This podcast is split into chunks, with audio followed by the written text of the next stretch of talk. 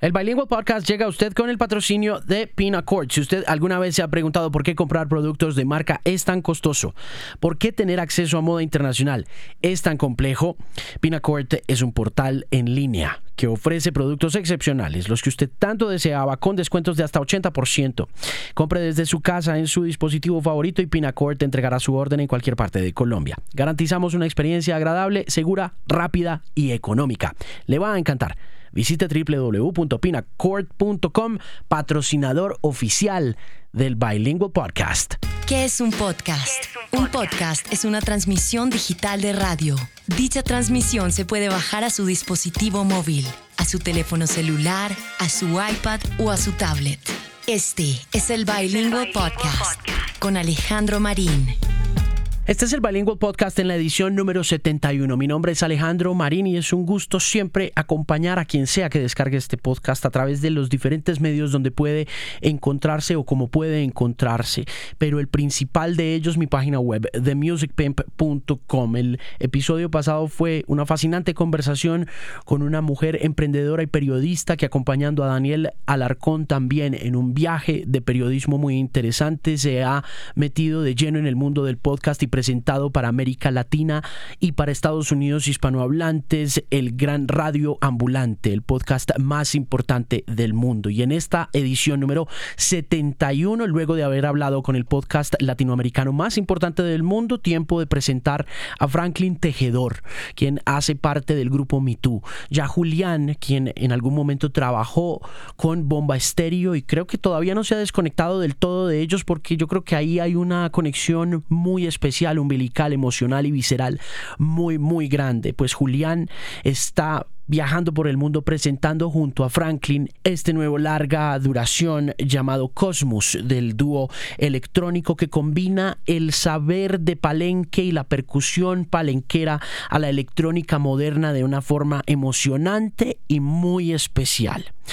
En Estocolmo estuvieron hace más o menos tres semanas y yo estuve cerca para presenciar el comienzo de la que parece ser una gira emocionante y promisoria para este mensaje de Colombia para el mundo. Un mensaje más global que cualquier otra cosa. Franklin hace parte de ese mensaje. Ellos van a estar presentándose en Bogotá esta semana en Armando Records, presentando Cosmos.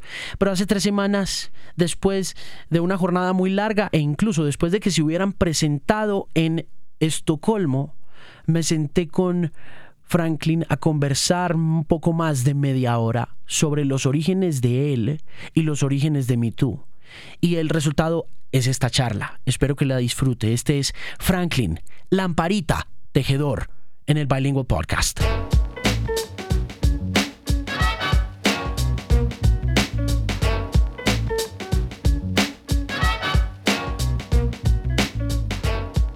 Hábleme de Palenque. Según lo que tengo entendido y lo que sé, es el, primer actor de cine de, Colombia es de Palenque y mucha gente no sabe eso. El man era un duro, un maestro, se llamaba Evaristo Márquez, trabajó con, con, un actor gringo que mucha gente en el mundo conoce, que se llama, mm, o se llamó, no sé, Marlon Brandon el man hizo una película con, en la época con, con ese actor reconocido, Evaristo Márquez, una película que se llama, muy recomendada, que la pues, para toda la, gente que anda en la industria del, cine y los amantes de las buenas películas y de toda la, y de la historia nuestra colombiana, lo que quieran saber, estaría bueno que, que, que sepan esa información, está muy bueno que sepan eso. Evaristo Márquez, La Quemada, se llama la película. Es recomendadísima. Está bueno que la sepan. ¿Vos cuándo te fuiste allá? Em, yo, me fui de Palenque a los... Justo cuando cumplí 18 años. igual ya tenía eso pensado desde, hacía desde desde un par de años atrás que me quería ir apenas tuviera mi cédula de, identidad, pues porque un, uno niño no puede decidir de irse donde quiera irse sin, pues, sin la autorización de los papás o de la familia. Pues. Entonces, por eso lo hice también, como que quería irme, pero no podía hacerlo antes de que tuviera mi, cédula de identificación como un ciudadano más de, Colombia, pues porque para nadie y para... No es un secreto que en Colombia somos muy minoría, entre paréntesis, ¿no? Se puede decir. Y, que hemos influido en todo, toda la historia colombiana, y eso lo han guardado toda la vida. Toda ¿Por qué? ¿Por qué crees que ha pasado eso? Pues no sé, por eh, eso es muy claro, todo el mundo lo debe saber, por, las políticas que siempre se han manejado en nuestro país. Pues ya. Sí. Y más o menos a, en qué edad, en qué edad, o sea, a, los cuántos años dijiste yo no voy a estar en Palenque cuando cumpla la mayoría de edad. ¿Cuántos años tenías cuando pensaste en eso?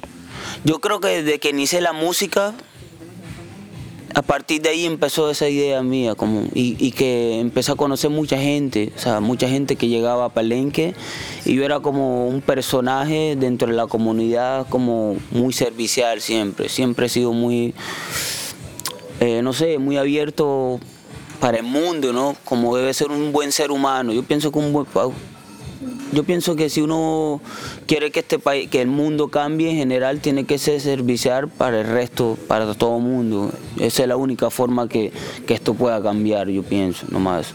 Entonces fui, fui un personaje así, entonces conocí, o sea, lógicamente, o como era así, o sea, mucha gente que llegaba a Palenque por lo que es Palenque, por toda la historia de nuestro pueblo. entonces era como que siempre tuvo mucho contacto con lo de afuera también. Yo pienso que esa fue también una de las motivaciones, que siempre tuvo mucho contacto con los de afuera, escuchaba, miraba, observaba, no sé, o sea, como interesada. Era como un, guía turística, perdón, un guía, un guía turístico kick, se puede decir, niño, un guía turístico niño, pero así firme como que llevaba a la gente donde era, tin, tin, tin. Y, ¿Y quién llegaba? ¿Quién llegaba a Palenque interesado? ¿Quién? A Palenque llega, en Palenque llega gente de todo el mundo. en Palenque, ¿sabes?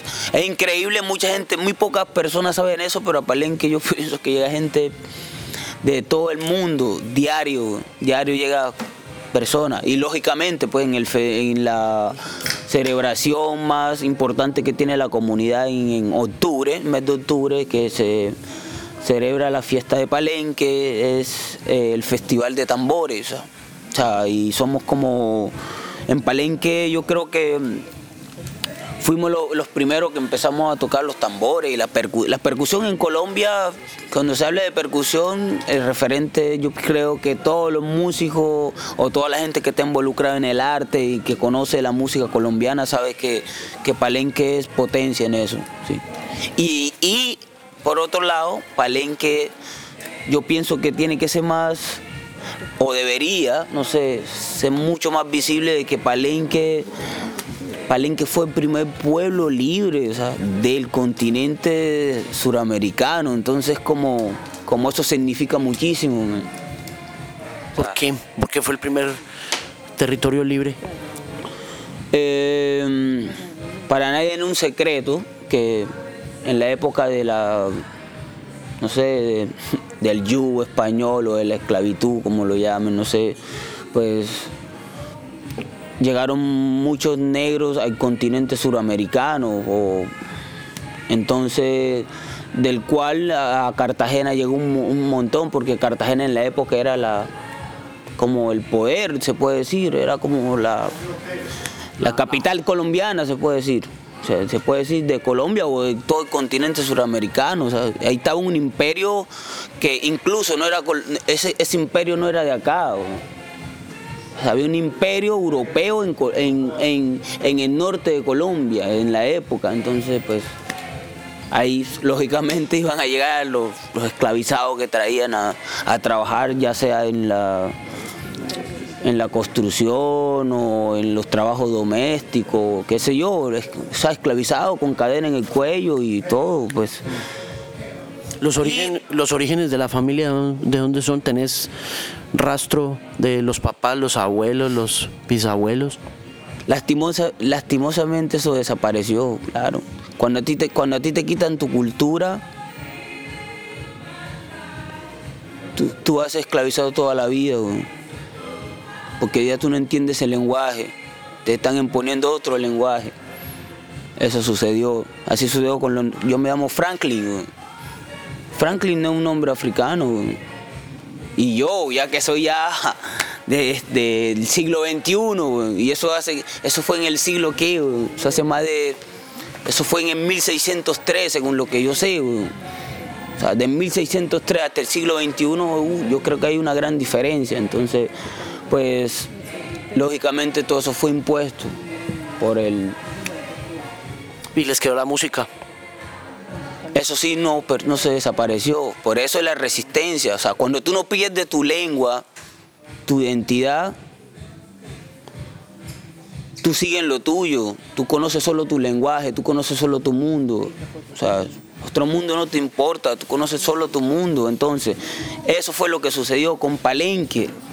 Por eso somos el, somos, somos el primer pueblo que conservó su lengua afro o negro, en, se puede decir latino, en, en, digamos en, Colombia. En Colombia somos el primero, luego viene, bueno, que para nadie es un secreto, San, San Andrés y Providencia.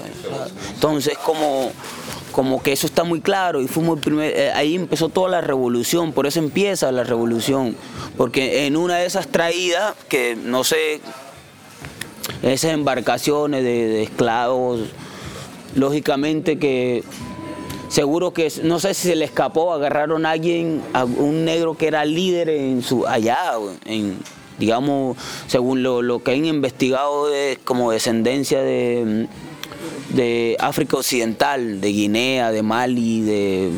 eh, eh, ¿Cómo se llama?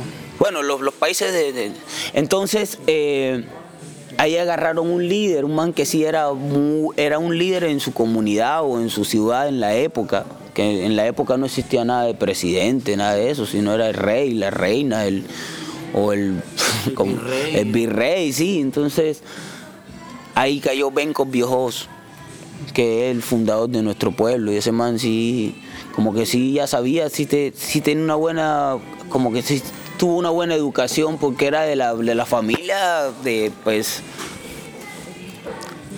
eh, con que tenían la posibilidad para darle todas las herramientas para que pudiera ser un- una persona del mundo, lo que fuera. Entonces ese man fue de toda la revolución y por eso Palenque es el primer pueblo libre de- del continente. Entonces por eso, o sea, por eso yo pienso que debería, no sé, que, que debería ser más visible para toda la, la- la- para todo, sobre todo para toda la gente nuestra de Colombia y luego para el mundo, porque primero tiene que ser ahí y después de ahí para afuera.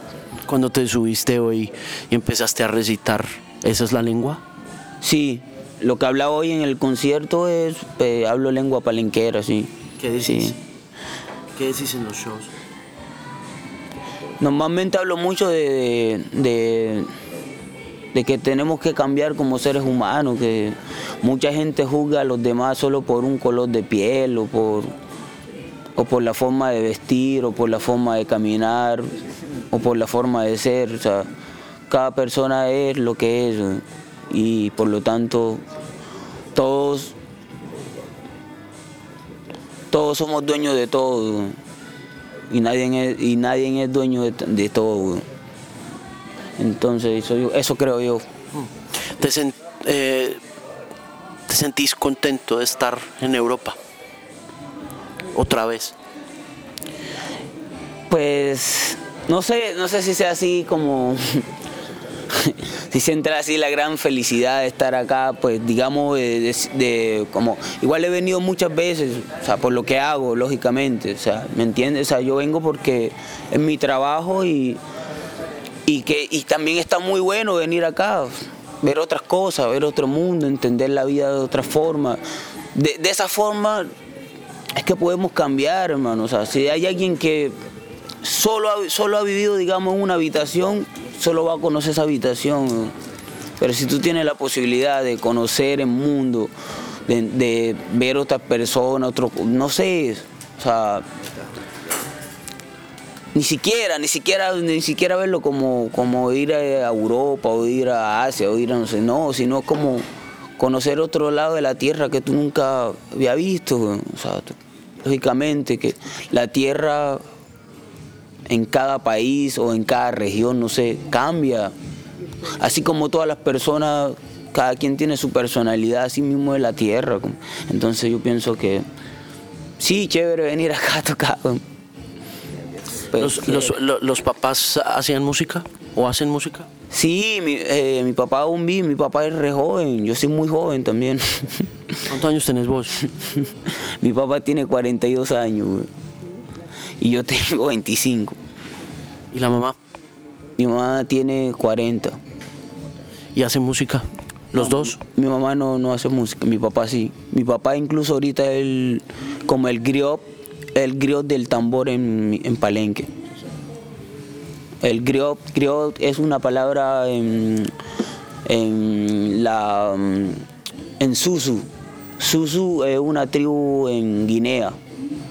Griot es como decir cacique, o sea, como el, como el maestro del tambor ahorita en Palenque, sí, como el que tiene más la música más raizal de Palenque, así en la actualidad de mi papá.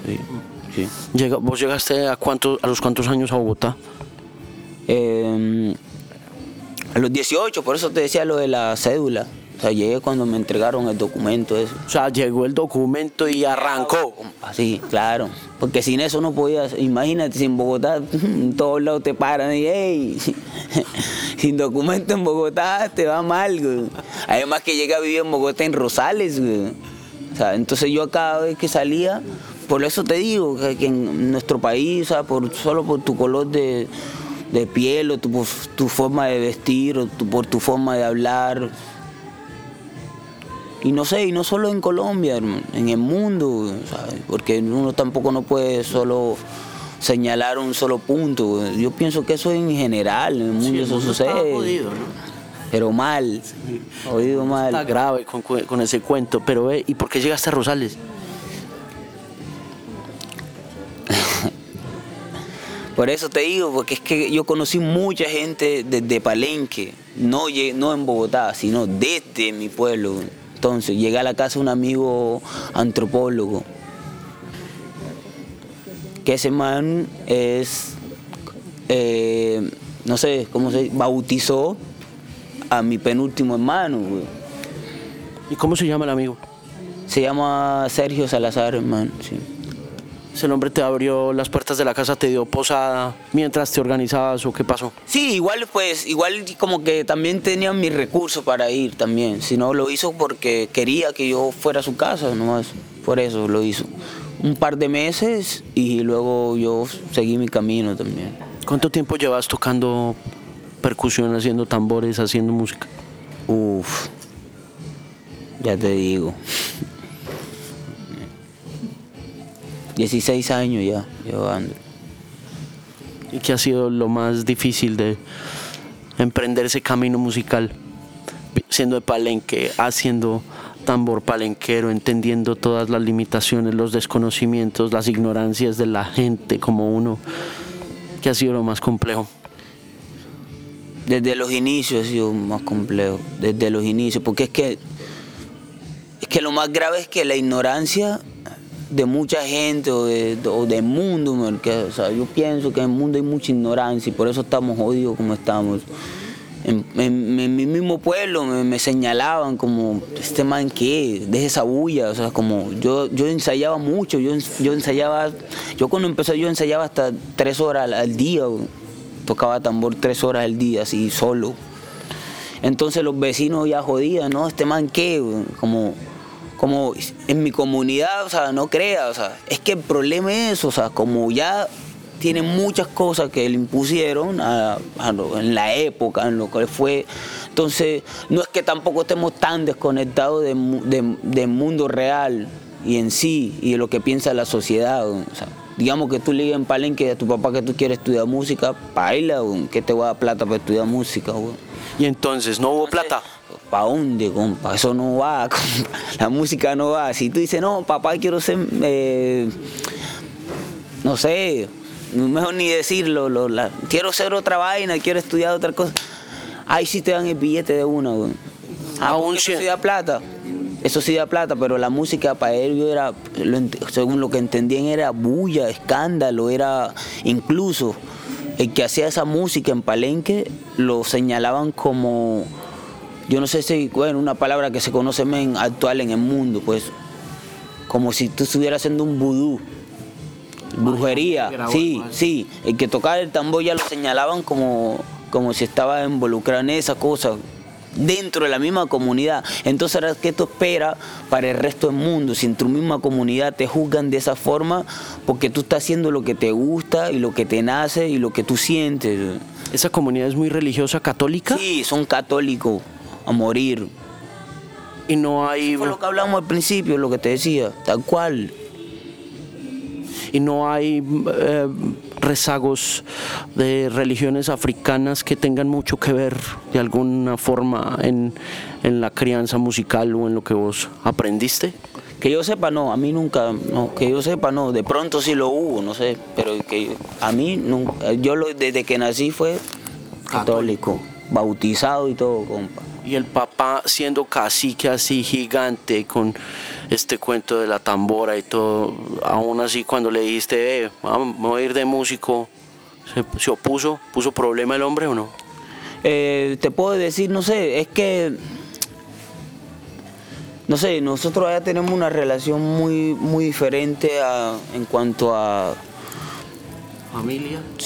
Sí, digamos, de cierta forma, digamos que en el mundo occidental o otro lado es más como, como que el tipo de, amor o de afectos se muestra mucho más en, su mundo, en el mundo de, pues, digamos, de occidental, de cierta forma, o no sé, como que no es que mi papá me haya dicho, no, como venga, te quiero enseñar, hijo, te amo, no sé qué, timbe, yo quiero que tú toques, no, jamás. Yo lo hice por mi, o sea, porque por por iniciativa propia. Sí, iniciativa propia, totalmente, eso es la palabra, tal cual. ¿Y por necesidad del corazón, no? Sí, porque eso era lo que me gustaba, tal cual. Escuchaba mucha música también. ¿Qué estabas oyendo? ¿Qué oías? Pues en Palenque se escucha, bueno, vallenato, eh, pues lógicamente champeta, eh, salsa. La, mm, hay una música puertorriqueña que se llama música guajira le llama, que es como la música tradicional de, Puerto Rico, incluso, imagínate. O sea, todo el cuento del pick-up. Es que el pick-up, no, eso fue en Palenque. El pick y la champeta, eso nació en Palenque también. Eso, todo eso viene de allá. Entonces, como, escuchaba mucho esa música, pero realmente no me gustaba tanto. O sea, a mí me gustaba más era lo tradicional, lo que, lo que hacían mis tías, mi abuela, mis vecinas. O sea, y porque allá también uno acostumbra a decirle o sea, a toda persona que es mayor que tú, tío, como, como usted es mayor que yo, todo bien, tiene más experiencia que yo, se, se, me, se medía así, ya eso ha cambiado. ¿Por qué? ¿Por qué ha cambiado? ¿No hay suficiente respeto por la, por la gente mayor o qué? Eh, yo pienso que ha cambiado porque la vida en general cambia. Y cada tiempo es diferente al otro. Entonces yo pienso que eso pasa y va a pasar siempre. Pero hay cosas que se quedan iguales, ¿no? Yo creo que hay cosas que seguimos viviendo que son complicadas. Pero es, es difícil, ¿vale? Es difícil porque es que cuando ya, cuando ya te llegan cosas de otro lado, influyen muchas vainas de otro lado, ya tú tiendes a echarte para allá también, como, uy, me gustó esto, uy, esto yo no lo conocía y me gusta y me voy para allá. Entonces por eso digo que, que como que en sí la, eh, comunidad sabe todo su, legado y la vaina, pero ya está teniendo muchas tendencias diferentes de otros lados, están consumiendo muchas cosas de, de otras partes ya. ¿Qué están oyendo? Ahora en Palenque escuchan, te puedo decir, lo que, lo que se escucha, todo lo que se escucha en Bogotá se puede decir que la mayoría ya se está escuchando en Palenque. Ya mucha gente escucha de todo allá. ¿Eso está bueno, eso está mal, eso está bien? Yo pienso que está bien, los tiempos cambian, la vida cambia, la tierra cambia, entonces pues, son ciclos que van pasando, entonces... ¿Cómo llegaste, también. ¿Cómo llegaste vos a la electrónica, Franklin? Eh, eso fue en el 2000. Bueno, desde Palenque tuve experiencias también con gente que iban a grabar vaina, por eso te digo. Entonces conocí mucha gente que iba a hacer vaina y. ¿Y les aprendiste vainas o qué? Pues ni siquiera, porque yo lo que sé es lo que aprendí en mi pueblo y lo que y eso es lo que hago. O sea, ni siquiera, sino como que empecé a escuchar otra, otros timbres, otras melodías, porque es que nosotros ya solo tenemos percusión. La única, las únicas melodías que tenemos de cierta forma son las voces nomás. Y es pura pregunta-respuesta, pregunta-respuesta, percusión.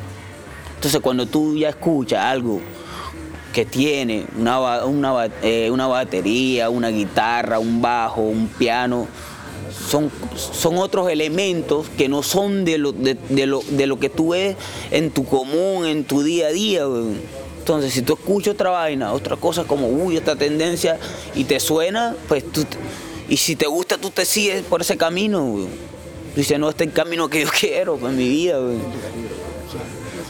Bacano, la, nuestra música, nuestra cultura ya está aquí, está aquí en el corazón y siempre va a estar ahí, eso va a estar ahí. Y cuando tú tienes algo en el corazón, es como cuando tú siembras una planta, o sea, la planta siempre, para una planta llegar a tener cultivo, tiene que tener raíces.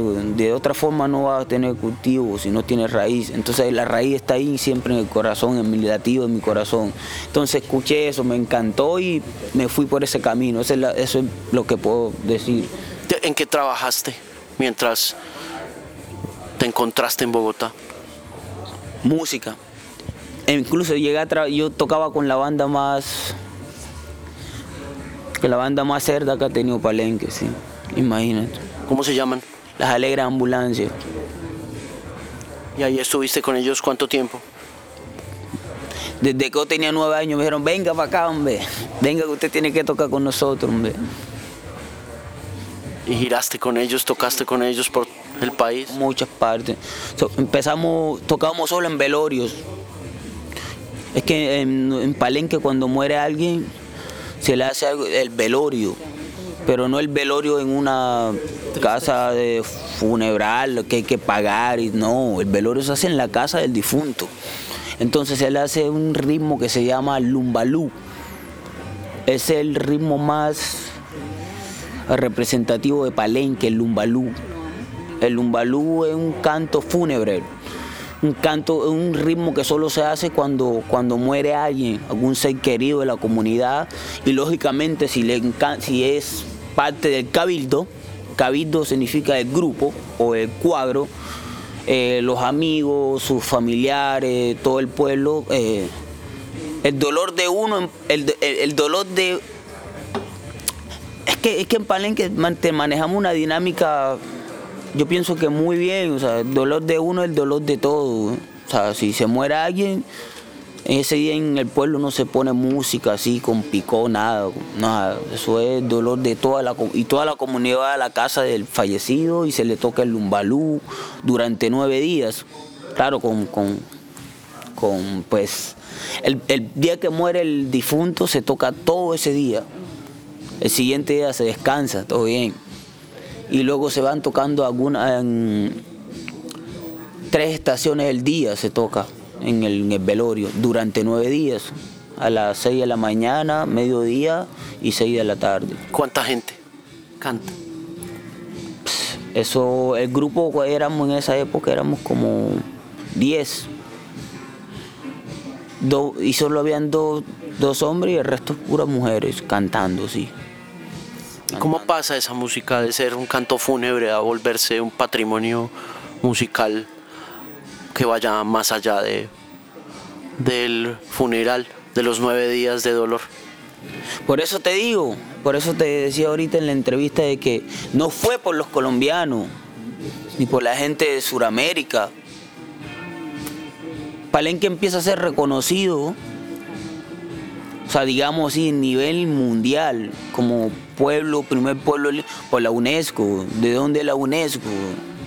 O sea, para nadie es un secreto de dónde es la UNESCO. Entonces, ahí tú, ahí tú, es una explicación muy clara que para, para las políticas y todo lo que pasa en nuestro país, o sea, la, la población negra o las, o las poblaciones mi- minorías siempre están en desventaja, siempre. Entonces, como ahí te das cuenta, cuando eso pasa, que la UNESCO, eso fue en el 2005, que lo declara como patrimonio inmaterial de la humanidad, ahí sí la gente empieza a visibilizar Palenque como tal. Y por, lo- y por los logros que han tenido los personajes de la comunidad. Por ejemplo, ¿cuál fue el primer deportista colombiano que ganó un título mundial en el mundo, en Colombia, colombiano? ¿Quién? Todos los colombianos saben. ¿O no? Pambelé. Entonces, ¿cuál fue el primer actor de cine? Evaristo Márquez. ¿De dónde? De Palenque. Y no solo tuvo un solo campeón mundial de boxeo, tuvo varios. Pero eso no es reconocido. Siempre en todo lo en toda la mayoría de todos los materiales que han sacado de Palenque, siempre quieren mostrar nuestra comunidad como, como en la miseria, como los los, los pobres de Palenque. En Palenque no hay ninguna pobreza, en Palenque no hay pobres, en Palenque no hay pobreza, se lo puedo decir. O sea, la familia que menos, menos tierra tiene tiene más de 30 hectáreas. Eso es pobreza en qué mundo. Y la mayoría de todos los registros que han sacado pasa eso. Ya, eso es. Sí. Em, ¿Va a descansar? Felicitaciones. Descanse. Chao. Chao. Se va a tomar. Adiós. Vale, ya. Muchos años. Que Ya, no descanse. Chao. Em, Pongámosla. No, pues para que no se ¿Para que no sé qué? No sé, pero que no vayan a perder las cosas. Ah, No está bueno perderla. sí, no, no. No está bueno. ¿Y con Julián cuándo se conocieron? Eh, nos conocimos en 2008, por ahí, 2008, sí. En 2008 nos conocimos en Cartagena, sí. Cuando pues igual hacía parte de Bomba, ahí nos conocimos porque mm, yo conocí a Simón en Palenque también, sí. Entonces ahí fue, sí. Con Simón se conocieron primero, ¿o ¿qué? Sí, sí. ¿Y en qué momento conectaron para empezar a hacer música? ¿Qué los motivó a juntarse? Con Julián, eh, bueno, nos conocimos esa vez en un show, tocamos, sí, y luego nos vimos un par de veces también porque me siguieron invitando a tocar junto con él y, mm, y me fui a vivir a Bogotá en 2011. Ahí nos vimos un par de veces también y hasta que un día como que siempre, siempre que nos veíamos era como, hey, tenemos que juntarnos algún día a tocar, a parchar y tocar. Y hasta que se dio ese momento, me invitó a su casa, yo fui, cuando llegué ya me mantenía todo armado y yo llegué con mi tambor nomás. O yo dije, ay, pero vamos a tocar dónde está la guitarra, le pregunté como, no, no, no, no, ya vamos a tocar. Y pues prendió la máquina y empezamos a darle y ¿Y qué sentiste ahí? como cuatro horas. sí. ¿Y grabaron eso o Oh, eso no, de amigos, toquemos y ya, y a ver qué pasa. Nos gustó muchísimo y cuadramos un ensayo como dos días después y dijimos, no, hagamos algo, hagamos un disco. Así empezó, tocamos, así empezó más o menos todo el proceso. sí. qué te gustó de esas dos primeras sesiones? ¿Qué, qué te llamó la atención? ¿Qué motivó finalmente la grabación de un primer disco? Era- fue como como como cuando tú tienes un déjà vu una vaina así no sé como que yo había pensado eso como yo quiero llegar a tocar con alguien que sea yo que no es que no, que acá en el compás tal tienes que parar, acá no sé cuánto, tin, tin, no, sino eres tú. Cuando tú tocas, tú estás, tú estás dando lo mejor que sabes hacer en tu vida. Entonces eh, fue como eso, eso, tal cual. Entonces tocar con mi hermano fue como, uy, como cuando tú agarras, como cuando tú tienes el, el celular y lo conectas a la corriente, güey. Pum, enciende de tim, así, pum. como, uy. esto me encantó, es una estaina que es, y me explicó, no, estos aparatos se llaman tal, tal, tal, tal, tal, son máquinas análogas que funcionan de esta eh, uy, uy, qué bien esta vaina, por toda la sonoridad, lo que te decía, muchas capas, muchas capas de sonido, yo estaba acostumbrado a escuchar cuántas capas de sonido, entonces eso es, eso es lo que... ¿Cuántas capas de sonido? ¿Una, dos, tres? no sé, o sea, porque igual de cierta forma cuando tú haces solo música, digamos, en mi caso que hacíamos bullerengue, lumbalú, solo hay tambor, tambor alegre, llamador, maracas, coros, palmas y voz líder nomás. Pero cuando ya tú entras y conoces otras cosas que hay un instrumento que puede hacer el bajo, un instrumento que puede hacer medio, un instrumento que puede hacer los brillos. un- entonces son muchos, te lleva a otro estado totalmente. Lógicamente te va a llevar a otro estado. Entonces, sí, eso fue lo que me... me- ¿Qué pasó? ¿Qué, ¿En qué estado terminan cuando se conectan las máquinas y las nuevas capas con la tradición y con, el, y con la percusión palenquera? ¿Qué, ¿Qué estado es ese, espiritualmente hablando? ¿Qué sentiste o qué sintieron o qué pasó? Bueno, y principalmente es como que, digamos, yo cuando toco, cuando interpreto lo que hago, pues básicamente tampoco no es que estoy reproduciendo los sonidos que, que aprendí en Palenque, ¿no? Esos- todos esos sonidos que yo aprendí allá, lógicamente ya están con otras capas también, ya están con, con mi forma de entender el mundo también, entonces muy lógico que, que también voy a, voy a tener una tendencia de, de tener otras sonoridades o no sé, otros timbres, porque ya, ya estoy empezando, ya entiendo el lenguaje, digamos, del mundo también, como cuando tú estás en tu pueblo, tú solo entiendes el lenguaje de tu pueblo, pero cuando tú sales de tu pueblo, entiendes el lenguaje del mundo. Bueno, si eres pila, y si quieres, y si quieres conocer y no dejarte joder y, hacer lo que te gusta de la forma que tú lo quieras hacer y, que, y de la forma de que como que no es tampoco tratar de- de conservar lo que yo estoy haciendo lo que a mí me gusta y a raíz de lo que yo estoy haciendo lógicamente muchas personas de mi comunidad que ya está pasando se van a sumar a eso van a querer salir también, porque para nada es un secreto que, para- perdón, para nadie es un secreto que en nuestras comunidades mucha gente aún tiene, le tiene miedo al mundo, porque eso es lo que le han enseñado, eso es lo que ha visto, entonces... A entonces- tener miedo. Sí, le han enseñado eso, y eso, eso ha sido el problema, y ese ha sido el... el- bueno, todo, eh, eso, ha sido, eso, ha sido, eso, eso ha sido uno de los factores que seguimos así como seguimos. ¿Sí me entiende?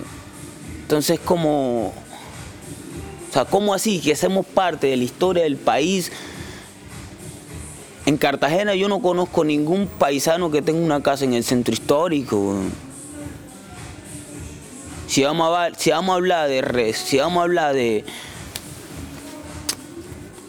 de lo que llaman hoy día, no sé cómo es, de de Igualdad. reparación, de reparación. ¿Cuál reparación? Bueno, todo bien. Igual a mí no me interesa hablar de política ni nada, sino esa es la realidad que estamos viviendo. Y entonces, volvamos a lo que íbamos. O sea, entonces, cuando ya yo conozco, empiezo a conocer este tipo de sonido, de timbre, sonoridad, sonoridades, de de curvas, de, o sea, porque es que tú con las notas tú puedes hacer eso. O sea, puedes subirle, puedes bajarle, puedes hacerlo más bajo, más arriba, tinti. Entonces, pues, lógicamente, eso, eso fue, eso, eso es.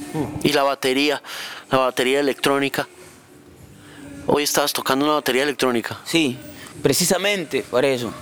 Porque me facilita de, empezar a. Puede empezar a, desarrollar mucho sentir a la vez. Como, como, como mu- muchos tejidos a la vez musical. Puedo hacerlo con la batería. Por lo que decía, con el tambor no lo puedo hacer. Con el tambor o me mantengo en esta nota o me mantengo en esta nota. Pero con la, con la batería, con, la, eh, con los pads puedo me permite tener muchas más sonorila- sonoridades y compartir mucho más al mundo también. Así lo veo yo. Los rezos de las canciones en Me Too se producen solamente como al comienzo, no, no, no volves a, a- como al- a la declamación o, a- o al o al pregón luego de eso, simplemente como que decís algo al principio y dejas que se vayan las cosas, es decir, vocalmente hablando te limitas solamente a comunicar esta vaina que de todas maneras sonoramente es gigante y distinta y súper emocionante y súper africano porque inmediato te remitís a África y paras ahí o, o- y- o va a pasar algo más o vas a cantar algo más o vas a pregonar algo más más adelante o qué Pues si, te, si, si has escuchado los, los, los, los primeros trabajos que hemos sacado, yo canto también. Sí, pero igual es que lo que pasa es que nuestro concepto también no es como, digamos, sacamos un, di- un álbum y tenemos que tocar ese álbum. No, todo el tiempo estamos reproduciendo cosas nuevas y siempre que tocamos, nunca sabemos qué vamos a tocar, en, en verdad. Tocamos lo que sentimos y eso vamos reproduciendo, pero sí, yo canto, claro. Es decir, canto, o sea, cuando se suben a tarima, la grabación de los discos pasa como a un segundo plano y ustedes dejan es que pase la música como, como debe pasar o tienen la base de las canciones de Cosmos y del disco anterior. Sí, lógicamente uno tiene ya una, digamos, una base, ¿no? Una base ya rítmica que ya sabe, unos timbres que ya con, que identifica, ¿no? Pero, y sí, el, el disco, por ejemplo, lo- por eso te digo, los otros álbumes anteriores le hemos tocado muchísimo, mucho, y lo hemos cantado y la gente ya lo identifica, y, pero, pero siempre hacemos cosas nuevas en cada show lógicamente con ya con una pauta, con, con una base, claro. ¿Cómo te sentiste hoy en Estocolmo? ¿Estuvo bien? ¿Estuviste contento? ¿Quedaste satisfecho? ¿Quedaste tranquilo? ¿No? Eh, en, ver- en realidad muy bien, o sea, además que nunca había tenido la experiencia de, de estar como en, eh, este mercado, porque este es un mercado cultural no solo de la música, sino es industrial, del mundo. Entonces no había tenido la experiencia de un festival que fue como ir a la universidad o como ir al colegio primero, inicialmente. O sea, no es tú como artista venir a hacer el concierto y ya, no. Como, como realmente lo que, como lo que decía al principio, o sea, cuando uno viaja es para aprender otras vainas, otras culturas, otras costumbres. Y, y este festival tiene eso. Tiene, tiene eso que es muy importante. O sea, imagínate hoy, o sea, mucha gente o sea, es como a tal hora tienen que estar ahí porque nos recogen la ruta, tin, luego vamos a estar a la conferencia, luego a la otra, y entonces como, como empezar a, o sea, no solo, no solo un festival que, que uno viene al concierto y se va, no, un, un festival que uno viene a, a conocer en realidad la forma de pensar de, de otros seres humanos, que sea otra gente, otro, de lo que... Entonces, sí, y al final el concierto, ¿sí ¿me entiendes? Entonces ya es como, ya uno va lógicamente con otro contexto, con otra claridad de la vida, lógicamente que va a sonar bien. Entonces sonó muy bien y me encantó. Estuvo muy bonito. Muy bueno, sí, me encantó. sí. Además el público muy conectado, muy chévere, ¿no? Sí, igual tú sabes que es como el público acá de Suecia es como un poco más, más tranquilo que nosotros en Colombia, digamos. Nosotros en Colombia somos más, más expresivos, se puede decir. Acá son más, un poco más reservados. Pero cuando se suelta, se sueltan. ¿Viste? Al final, después se conectaron y se soltaron. Y Sí, estaban las dos chicas al frente. sí, estaba todo muy bueno. o sea, y pienso que no fue bien. Sí, estuvo chévere, estuvo muy bueno. Ve, ¿y vas para París mañana? Eh, no. No, vos te quedas acá. Sí, yo me quedo acá, sí. Yo- nos quedamos acá parchando todavía.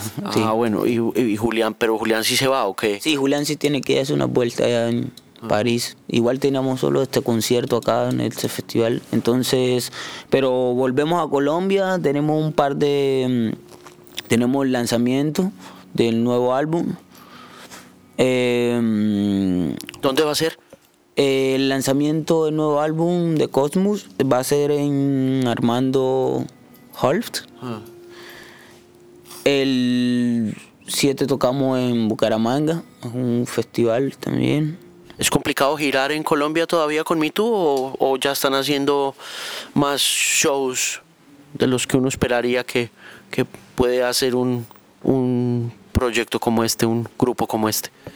No, en Colombia muy bien, sí, no está bien, tocamos todo el tiempo en Colombia, muy bien y ten- y nuestro mayor público aún sigue siendo en Colombia, sí, claro.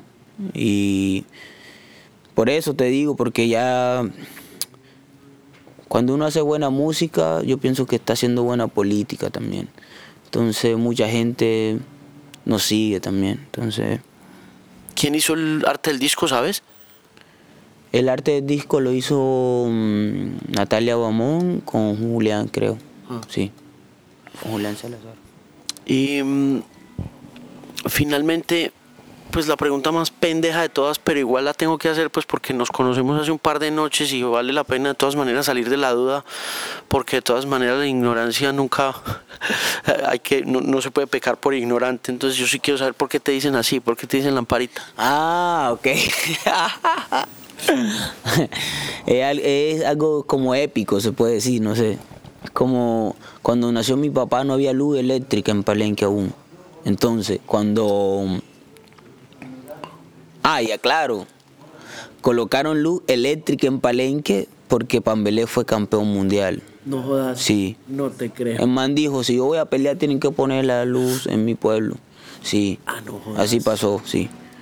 Sí, que mucha poca gente, muy poca gente sabe eso. sí, entonces nació mi papá. O sea, un y- boxeador hizo que Sí, pusieran la luz. Pambelé, sí, claro. Entonces, entonces cuando nació el man, eh, yo no sé si todos conocen la lámpara, que es como una, una botella de vidrio con una mecha, con un pedazo de tela Sí, y con petróleo. Ah, ok. Entonces tú enciendes eso y eso te va a dar luz como si fuera una vela, un, no sé, pues...